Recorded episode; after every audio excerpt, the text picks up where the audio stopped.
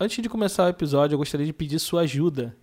Eu quero lançar um desafio para você que tem ouvido e gostado muito do História Preta. O desafio é apresentar o nosso podcast para pelo menos mais cinco amigos. Nós temos conversado sobre muitos temas relevantes e seria ótimo que esse conteúdo alcançasse muito mais pessoas do que nós temos alcançado. Então, se eu puder contar contigo, gostaria que você apresentasse o nosso trabalho para pelo menos mais cinco amigos. Posso contar contigo?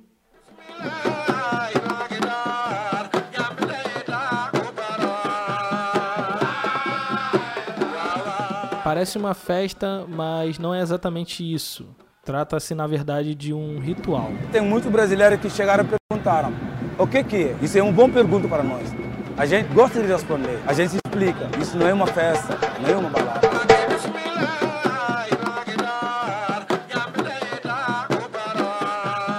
Vídeo da Folha é possível ver uma dezena de pessoas. Todas têm pele bem escura, reluzindo a luz branca dos postes. Entre as batas coloridas e camisas de futebol, é possível ver muitos dançando enquanto balançam suas cabeças, sacudindo os extensos dreadlocks. Enquanto uns poucos cantam no microfone, outros tocam tambores com uma espécie de vara de madeira. O lugar é a Praça da República, em São Paulo. O rito atrai olhares curiosos e muita gente presumindo ser alguma manifestação de religiões afro-brasileiras. Tem gente que chega, é macumbeiro. Também eu gosto de responder. Porque aquela pessoa que não sabe precisa de resposta. Eu chamo ele num canto, explica para ele. Até na minha terra que o pai de religião muçulmana tem preconceito. A gente não pode, que tem fé, ele não pode se ligar em preconceito. Porque eu pode passar na rua com minhas roupas, que eu acho muito bonito. Uma pessoa fica dando risada, fica me olhando. Eu não vou falar que ele é preconceito. Eu vou falar que ele não sabe.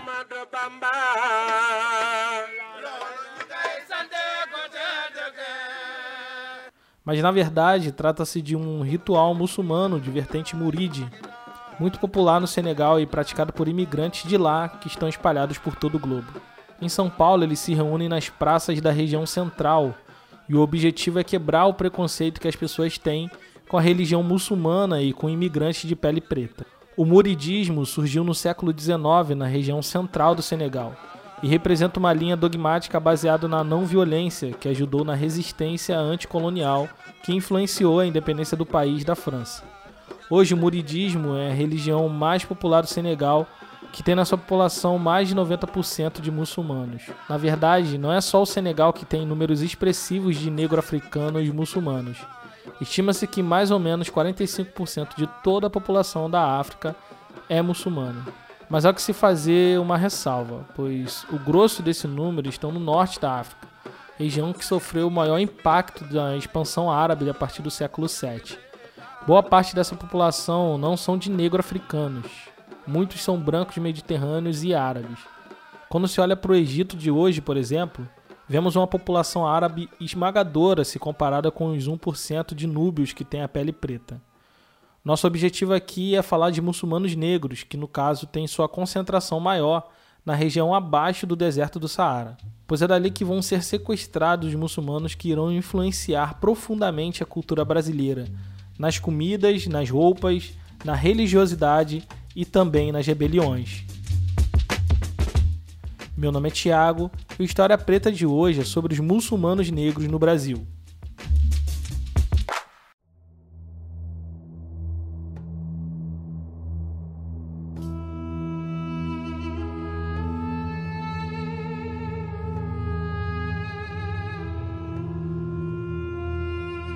A islamização do continente africano começa lá pelo século VII, logo após o surgimento da religião, com a expansão árabe que vai atingir inclusive a Península Ibérica lá na Europa. No caso da África, a expansão árabe alcança primeiro o Egito através do avanço do Califado Omíada, um dos quatro califados que surgem após a morte do profeta Maomé. Os califados são modelos de governo baseado na herança partindo do profeta. Partir da morte de Maomé, quatro califados surgem na região árabe, e um deles expandiu para a África. Com a islamização do Egito, uma das maiores potências econômicas e política do norte africano, os três séculos seguintes vão ser de expansão territorial e consequente avanço da cultura árabe e islamização de mais países, o que resulta no surgimento de mais califados que continuam expandindo e aumentando a sua influência cultural na região. No entanto, mesmo tendo essa expansão cultural sendo resultado de violência e dominação política, é notório perceber que o islamismo não permaneceu o mesmo quando pisou em África. Isso porque, assim como aconteceu com experiências religiosas nas Américas, o Islã foi profundamente africanizado e muitos aspectos dogmáticos foram modificados e influenciados pela visão de mundo local. A partir do século XIII até o século XIX, os árabes vão dominar as rotas comerciais no interior da África. E esse vai vem de pessoas atravessando o Saara vai levar e trazer mitos, ritos e religião de um ponto ao outro do grande continente. Então, a ideia antiga de que o Saara era um separador cultural intransponível não se sustenta na realidade, pois a África negra subsaariana vai ser islamizada a partir do norte, através das rotas comerciais. Enquanto os europeus vão se preocupar basicamente com o litoral africano, pois é dali que vão estabelecer o tráfico de escravizados no, no Atlântico, o interior do continente vai ser dominado pela cultura árabe. Nesse contexto vão surgir diversos impérios africanos abertamente muçulmanos, dentre eles os impérios do Mali. Por conta de uma jihad, ou seja, uma guerra por motivos religiosos, muitos soldados derrotados no norte da Nigéria vão ser vendidos para os senhores de escravos europeus. É daí que vão sair muitos dos escravizados muçulmanos que vão aportar no Brasil. Os Haussás, que na Bahia ficaram conhecidos como malês, são um deles.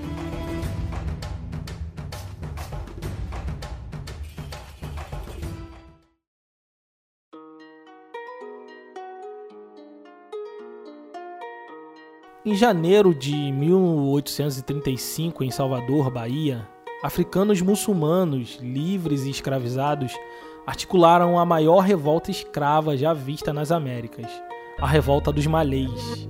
Muito provavelmente você já ouviu falar por alto desse, desse rolê. Se você é nosso ouvinte de longa data, nos ouviu falando dele no episódio sobre branqueamento racial no Brasil. Enfim, foram meses a fio se reunindo em casebres de negros livres para planejar e pôr em prática um plano de tomada da cidade de Salvador das mãos dos senhores brancos e posteriormente criar uma república islâmica no coração da Bahia. O levante envolvia mais de 600 africanos muçulmanos e níveis de detalhamento e sincronia invejáveis. Eles planejaram estourar a revolta no dia 25 de janeiro, data que coincidia com dois eventos religiosos importantes. Primeiro, é, estava chegando ao fim do Ramadã islâmico, mês de jejum dos muçulmanos negros. E também era o início da festa de Nossa Senhora da Guia. Eles sabiam que toda a branquitude da cidade iria estar na Igreja do Bonfim para celebrar a Santa. E daí eles iriam aproveitar esse momento para pegar a cidade de surpresa. O plano era libertar um dos líderes da revolta, um tal chamado Pacífico Licutan, e depois tomar a cidade. O problema é que eles foram delatados por uma mulher escravizada chamada Guilhermina de Souza, que entregou que os malês estavam todos na casa de um tal de Manuel Calafate. Sabendo que a informação tinha chegado à polícia, os revoltosos anteciparam de forma improvisada o ataque. O resultado foi que eles ocuparam as ruas por três horas e armados com lanças e porretes levaram o terror para a população branca de Salvador, que pela primeira vez temeu que o destino de suas vidas pudessem estar nas mãos de negros, e pior, negros islâmicos. Mas por fim, a repressão policial colonial conseguiu abafar a rebelião. Depois de 73 mortos do lado dos rebelados e muitos feridos, 500 malês foram presos e interrogados. Alguns foram condenados a chicotadas, como o Pacífico Licutan, e outros foram vendidos para outras províncias. Os livres foram deportados para a África, e apenas quatro deles foram condenados à forca em praça pública.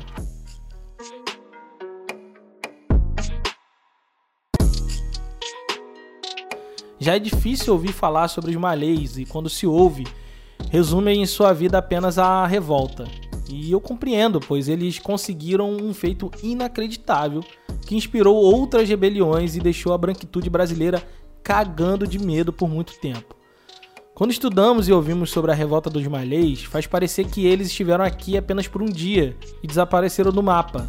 Não foi bem assim. Os muçulmanos negros viveram, comeram, amaram, transaram e morreram no Brasil. A maneira como viveram na cidade de Salvador e outras cidades negras do Brasil impactou muito a cultura local. Aqui na Bahia, os malês, verdade, como o professor disse que é, Islã sumiu no mapa, mas deixaram muita coisa como herança para é, o povo baiano.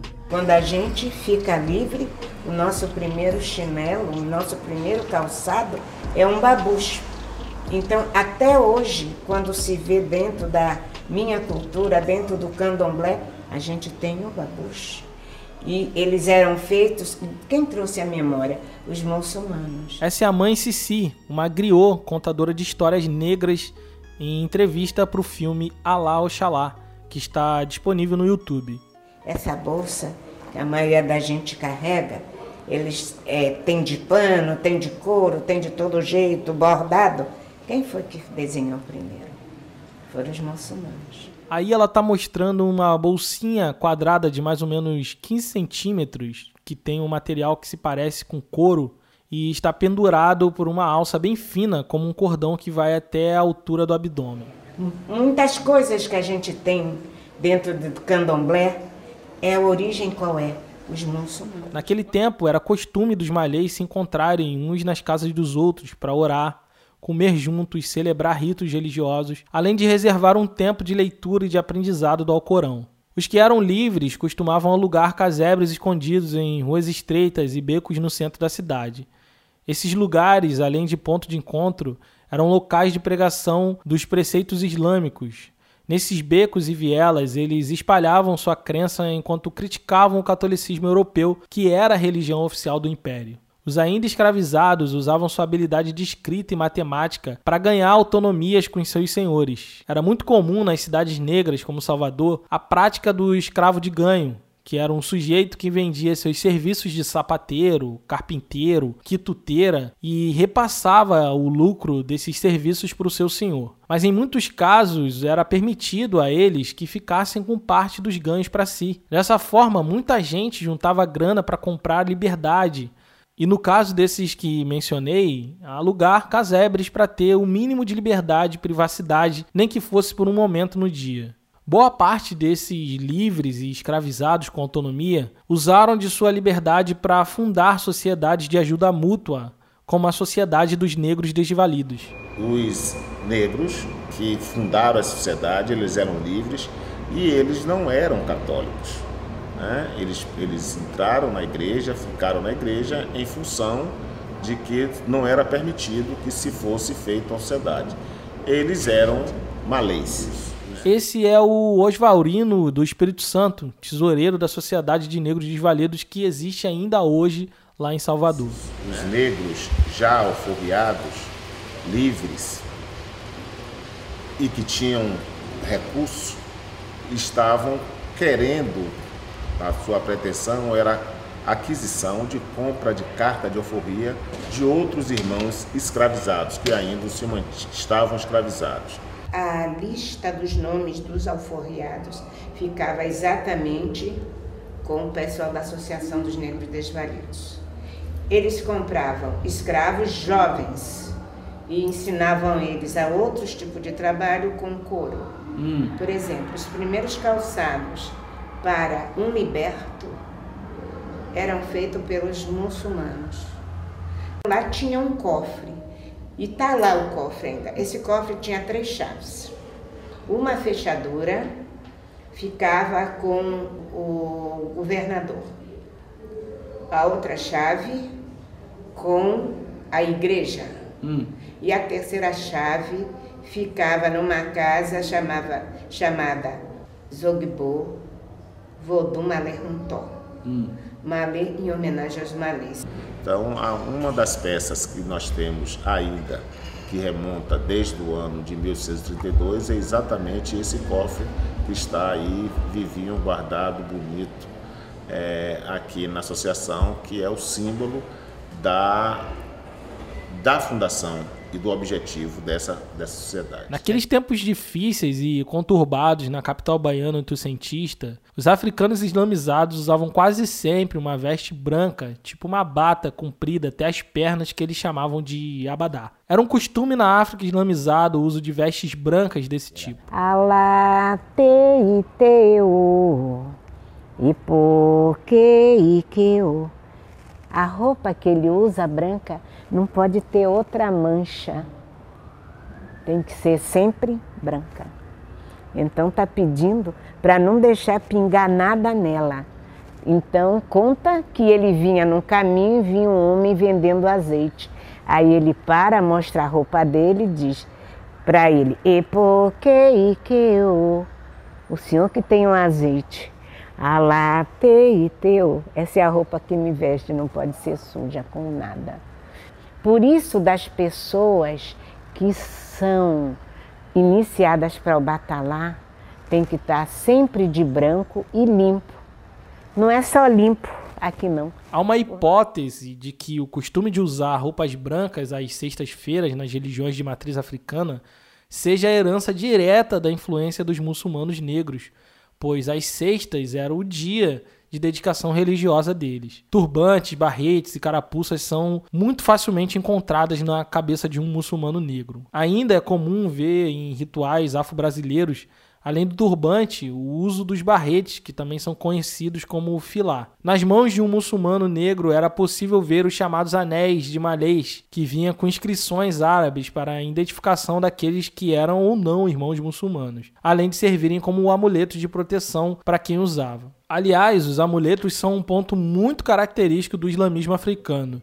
Lembra da bolsinha de couro que parece um cordão mencionado pela mãe Sissi? Então, essa bolsinha era transformada em talismã quando um alufá, uma espécie de sacerdote místico, preparava rezas fortes escritas em árabe, em pequenos pedaços de papel, que ia dobrado para dentro dessas bolsinhas, servindo de proteção para quem a portava.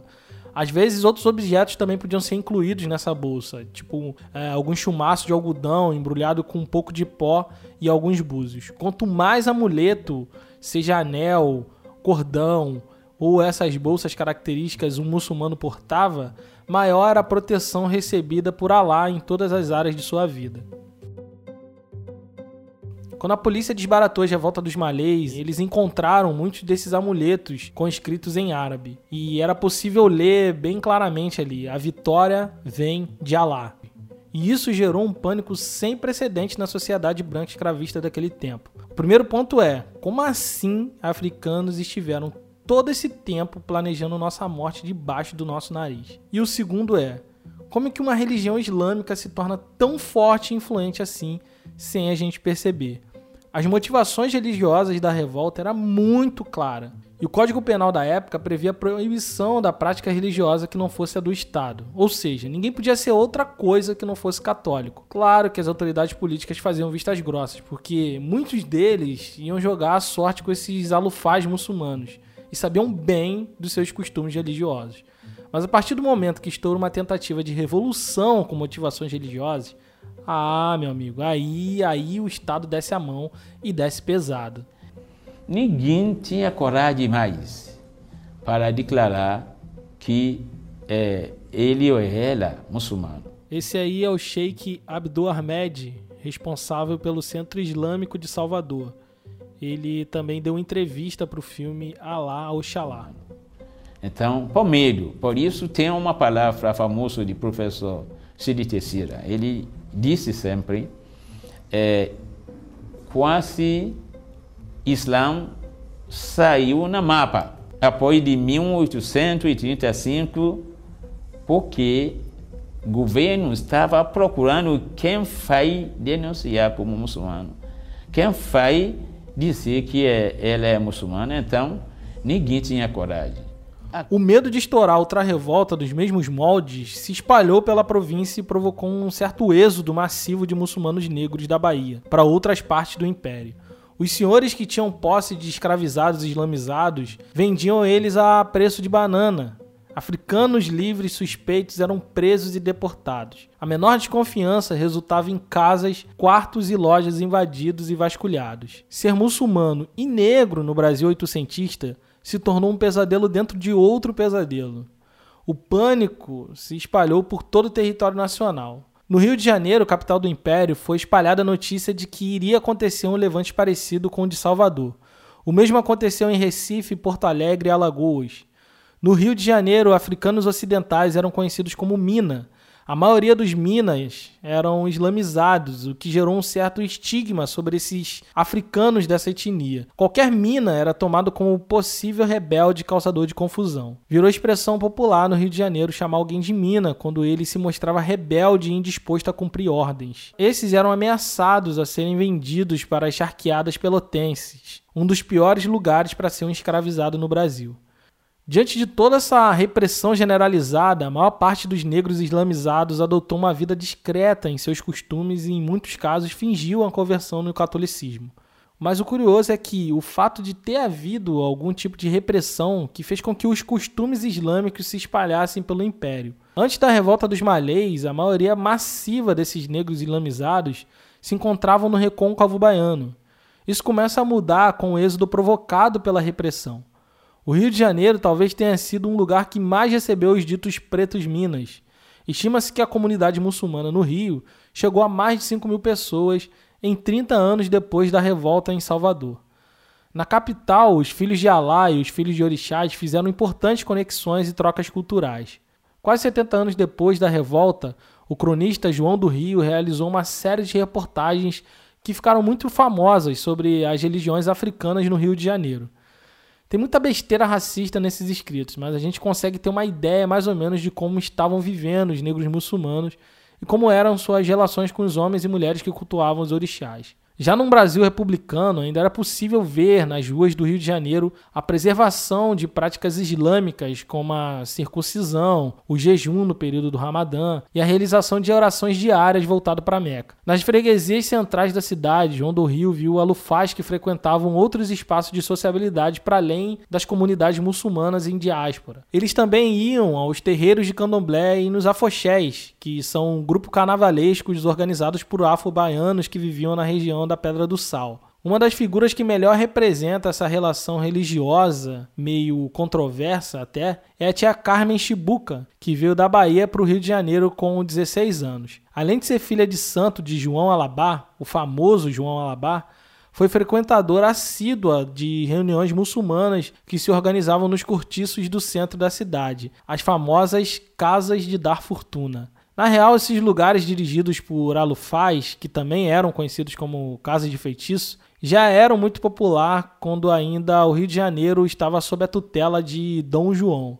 Se liga, se você teve que ler na escola Memória de um Sargento de Milícias, deve se lembrar que o personagem principal bota na cabeça que devia tomar fortuna numa dessas casas, já que um novo amor estava trazendo confusões e dúvidas para sua cabeça. Então ele se dirige até a casa de um homem que tinha por ofício dar fortuna lá pelas bandas do Mangue, lá na Cidade Nova.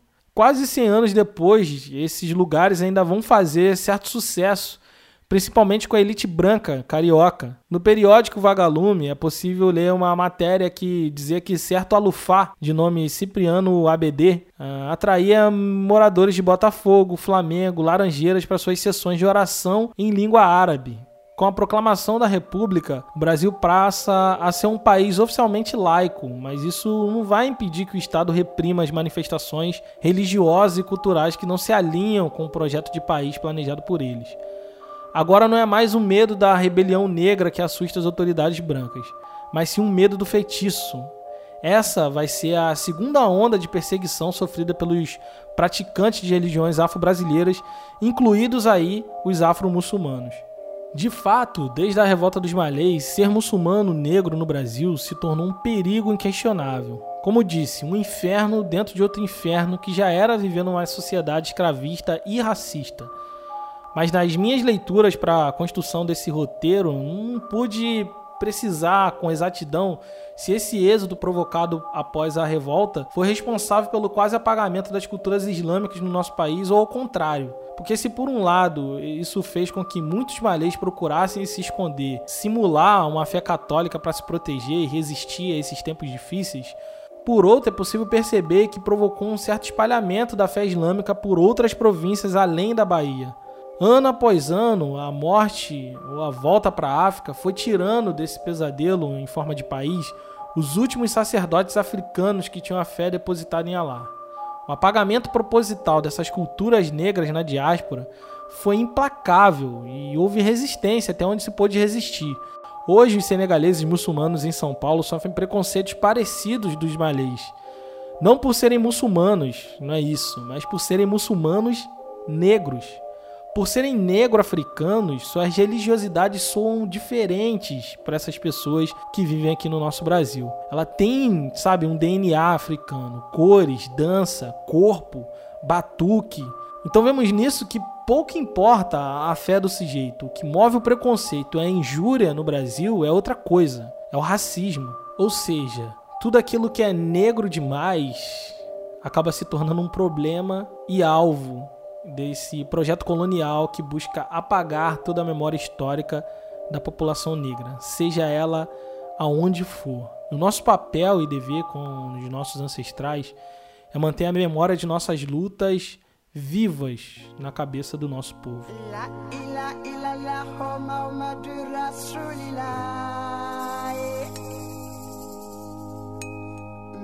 Se você acha que esse podcast é importante, considere nos apoiar em nossa campanha de financiamento coletivo. Com apenas R$ reais, além de nos ajudar, você também recebe no seu e-mail uma newsletter que complementa esse episódio e aprofunda um pouco mais o assunto.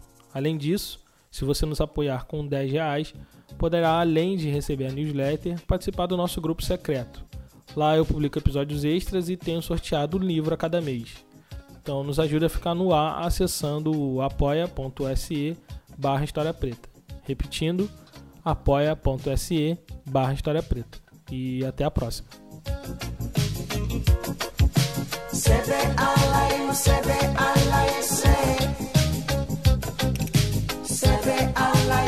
be